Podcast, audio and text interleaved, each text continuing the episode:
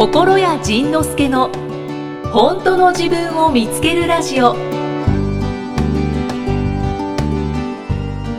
日は204回。はい。はい。今日のご質問は何ですか？ご質問は今日。4月3日ですの4で月3日はい。3番の方。もう4月だね3番。はい。3番の方はどなたでしょうか？えー、いちご飴さん。いちご飴 みんな名前いろんなつけるね。こんそうですにちは、ねはい50歳女性の方です。はーい。心屋さんいきさん。いつも楽しく拝聴しています。ありがとうございます。ありがとうございます。えーいきなり率直な質問ですが、はい、昨年心屋さんが大怪我をされた件ですが、はい、まあな知らない人は何の話か知らないだろうからそうですね、はい。え大怪我したのって思いますよね、もうその大怪我そうにもう入院ものの大怪我。心の大怪我を 大怪我して全治何週間かは分かりませんが、はい。無事退院し、はい。もうこの件は大怪我するからやめようという感じですか？それともまだ全治してないけど続行中ですか？すごい質問ですみません。でも無事退院完治なのか完治したけどまた大怪我承知でやるかもなのか。もう大怪我はこりごりなので、今回のような大怪我する件はしないのか知りたいと思いまして、なるほど。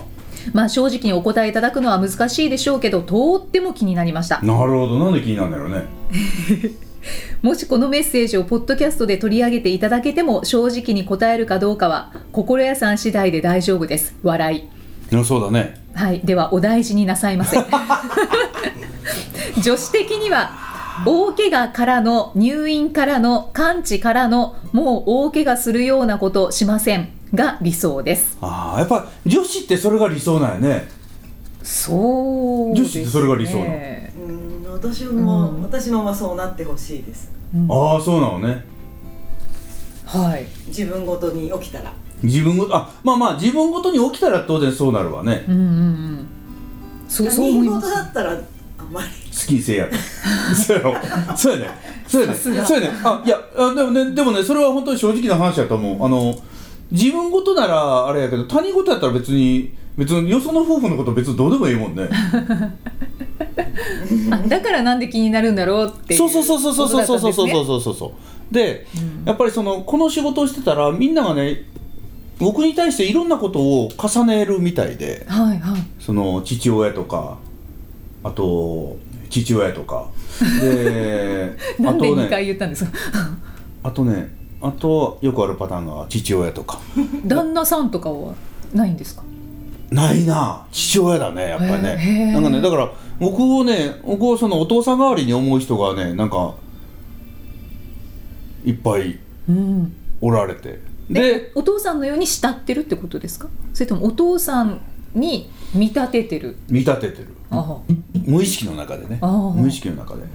でそれがあの気づいた時に自分で気づくね。あ私あの人にお父さんを見立て見立ててたっていうかあの重ねて重ねてた投影してたっていうのよくわかるだからそういうまあね僕みたいな仕事はそういう仕事のそそれも仕事の一つなんだろうなと思うもんね。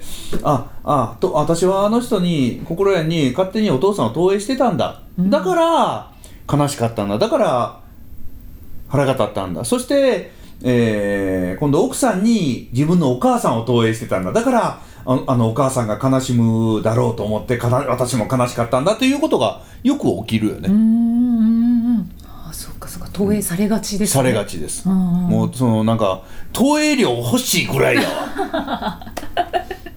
本当ですね。だってめっちゃ勝手に投影されてめっちゃなんか叩かれて嫌われんねんで。もうもうなあ そうですよね。ですごいディスられた後にやっぱり心屋さんのことが言ってることが正しかったですそうそうそうそう。わしディスられ損やんか。気づきました。ありがとうとか。そうそうそうそうそう。そうごめんなさいあの時あんなにボロコさ言ってとかもうねそれはねあのもうほんま日常さ、うわーお疲れ様です。うん、だからねそういう意味で言うとね僕ね大嫌いって言われるのはねもうな別にねそれはね何ともなくなってしまったのね。大嫌いって言われるのはねなんか何ともないねでもそのうん。うん。なんかねその投影してうん、大嫌いって言われるのはなんともないんだけどそれから、もう大嫌いでしたって言われるのは、ね、逆にちょっと嬉しいぐらいな んだだからでしたっていうことはもう今変わったっていうことやからね、はいはい。だからそういうことをね本当によく言われるこの職業。本当ですね。なんですよ。ね。何回言われたのかカウントしてたいですね。はいもうね多分あのカウンターカチカチもうちょっともう足りないよね。おー。あの、うん、野鳥の会ぐらいじゃちょっと足りないぐらいのカチカチなんですけど、はい。ででそのこの人の理想の形っていうのはもう悲しませないでほしいだと思うのよね。うーん。そうですね。はい。ということは悲しませないためにあなたはもう好き勝手しないでねっていうことだと思うのよ。うーんうんうん。人を悲しませないためにあなたは自分を殺して生きてくださいねということをは言われてもな。っていう。終了で。今今タオルが入りました。タオルが入りましたああこれでまたまたまた視聴者減ったやんあいやいやそんなことはないですよ。はあ。だからえっとまあこれはこのことが言えるのはその自分が好きなことやりたいことをやると、それに対して喜んでくれる人もいるしとても嫌がる人もいるっていうことなのね。うん。でその時に自分他人をまあでも優しさによってやめるっていうことも当然あるし。はい。でもその他人の目を恐れてやめるっていうのも当然あるだろうし、で他人の目を恐れてやめた時はまたやるよね。うーん同じことをきっと繰り返すと思う。ね。自分に嘘ついたわけだから。はい。でその例えばプロ野球まあまあいい例えが思い浮かないけどちょっと今思い浮かんだのがプロ野球選手がメジャーに行って腕試しをしたいと言った、はい。ね、よくある話やよな。ありますね。そしたら日本のファンが、ね、日本のプロ野球の宝がまた一人減ってしまうんじゃないかって言って泣いて悲しむ、わかりました。じゃあメジャー行くのやめます。って言うか言わないかという話やね実はこれはね。うーん。言うか言わないか、うん、だから周りの人が反対した周りの人が悲しんだ。だからもうあな私はメジャーに挑戦するということをやめますという話。うん。でこれをそのあの色恋だけに当てはめるとけしからんの話になんねうーんはい。ん、うん、はい。でもけしからん話になるんだけれどもそれをそのそのそのけしからんと思うその形を自分の人生の他のものに当てはめてほしいねはい。自分が高校辞めて大学辞めて海外で何かをしたい。うん今勤めてる一流企業を辞めて陶芸家になりたい。うんうんでそのことによって奥さんが悲しんだ子供が悲しんだ親が悲しんだ。あじゃあやめときます。って言って自分を殺して生きていくのか。うんうん僕があのよく勉強してた経営コンサルタントの石原明さんという方がいらっしゃってその人の本の中に「成功曲線を描こう」という本の中に納豆の話が出てくるんだよ。納豆ですか？納豆。はい。な1個の納豆がその納豆の塊から1個ピューッと出ようとしたら、みんなが糸で引っ張んねうーん。ん糸ついてくるやんか。はいはい。でその引っ張られた納豆がそのまま突き抜けると突き抜けた人たちの納豆の集まりに行くねほうんでも納豆を出ようとしてその納豆の糸に負けてはい。ピュッと戻っちゃうと、はい。納豆の中に時々ちょっと色が違う硬い納豆あるやん。あります。あれになっちゃうね。ああ黒ずんじゃうんですか？そうそうそう。もう死んじゃうね。あであなたはどっちになりたいですかっていう話でそれを色恋だけに当てはまるとそれはけしからんそれは人の道にどこうっていう話になるんだけれどそんなそんな単純な話じゃねえよということです、はいはい。ねえ。なんかあの いやいやいや芸能人のことも聞きたくなっちゃうなって思うけどそれも同じこと、うんそうそうそうそう。だからあれを見ながらあれをそう、ね、芸能人のやつを見ながらあ好きなことしたらダメなんだって思おうとするのかしないのかっていうことで、うんあ好きなことしたらあんな風に叩かれるんだ、自分がやりたいと思ったことを思うがままにしたらあんなに叩かれるんだ、でも思うがままにしてそれが人が称賛することならいいんだけれど称賛しないこと人が人が認めてくれないことを自分の思うがままにやるとあんなに叩かれるんだ。じゃあ私もこの今からやろうとしてることは人が絶対認めてくれそうもない変なことだからやめとこうって言って黒い納豆になるのかっていう話や。ね。はい、ね、で僕なんかでも今まで通りね心理学やって本書いてはい。セミナーやって、講演やってしてりゃ安泰なわけよ。うんうんうんうんなのに、次に行きたくなっちゃったわけさ。うんうん青やん。もうねほんま冷静に考えたら青やねそのしかも僕そのどこの音楽事務所に所属してるわけでもなく何の後ろ盾もないのに浮き輪もなく太平洋の真ん中にドボンしようとしてんねん。今大きな船乗ってんのに一人で、はいはい。浮き輪も持たずに飛び込んでお前どこまで泳ぎつけんねんと。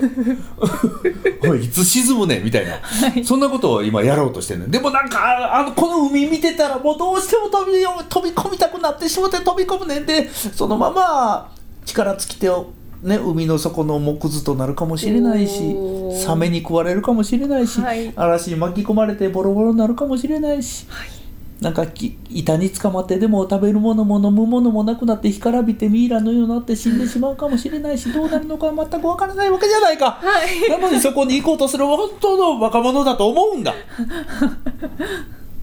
でもそっちに行きたくなってしまったものはもう僕は止め止められないし、あのー前回の、あのーくれくれ星人の話ね、はいはい。あれと一緒に自分が自分のことを止めすぎて自分のことを殺して、でずーっとブツブツブツブツ言いながらほんまは歌歌いたいのにとか、ね、あいつの歌なんか大したことないなんであいつなんで売れてんのとかでブツブツブツブツ言う嫌なやつに、ね、黒い納豆なんのかっていう話やわな。そうですね、うん。それなんか周りにも感染しちゃいますね。そう。もうね悪影響しか及ばさないよね。んだからそういう話です。あこの話は実は。実は色恋の話見えて実はそうじゃないんです。そしてそれはどどちらでもうん。自分で選べると、はいそうです。ねあの当然安全を選んで自分が我慢できることぐらいならそこそこ我慢して生きていくのも当然ありです、うん。はいはい。そして僕のようにバカ者として生きていくのもありです。はい。以上ですありがとうございます。何かございますか？えっといやあの結構でございます。いちごあめさんも納得されたことでしょう。納得はできへんと思うけどね。とんでもないことでございます。なんかなんか丁寧なことはねあのとんでもないことでございますってこう、ね、電話したら言われるのがあれが好き。好き。あれが好き。とんでもないことでございます。ありがとうございます、はい。えー今回も質問にお答えいただきました。はいありがとうございました。ありがとうございました。また来週。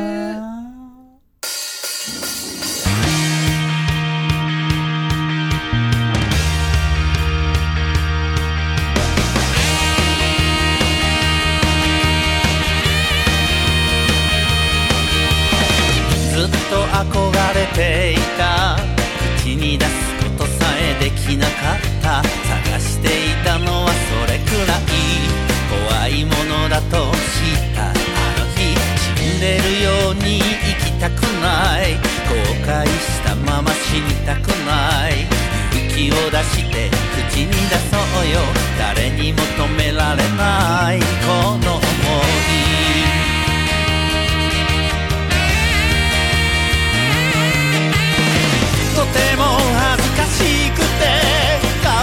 高くなるほどに体中から汗が吹き出すほどに心の底から揺さぶる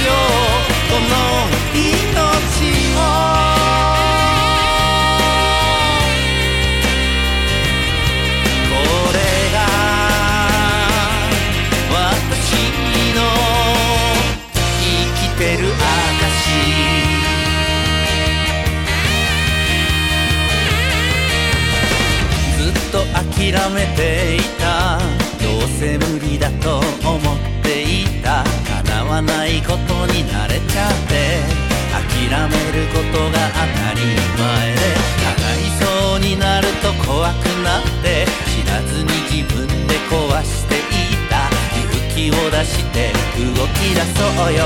誰にも止められない。溢れる想い。とても恥ずかしくて声が出なくなるほどにやっと絞り出した言葉は隠してた想い。心の底から揺さぶるよ。この命を。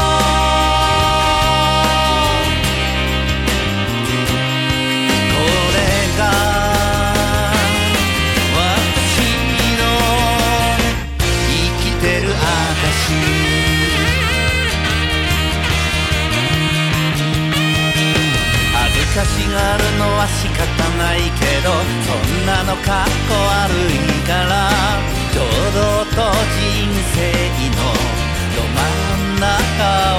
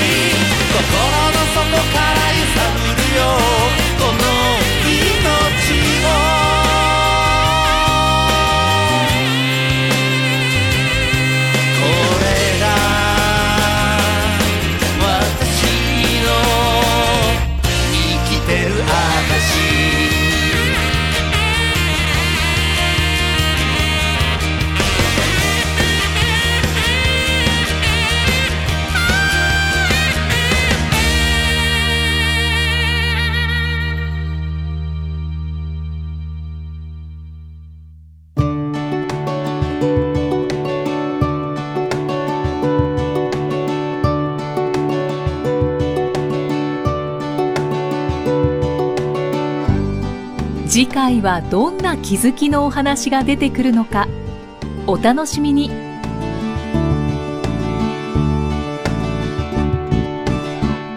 この番組は提供心谷仁之助プロデュースキクタスナレーション生きみえでお送りしました。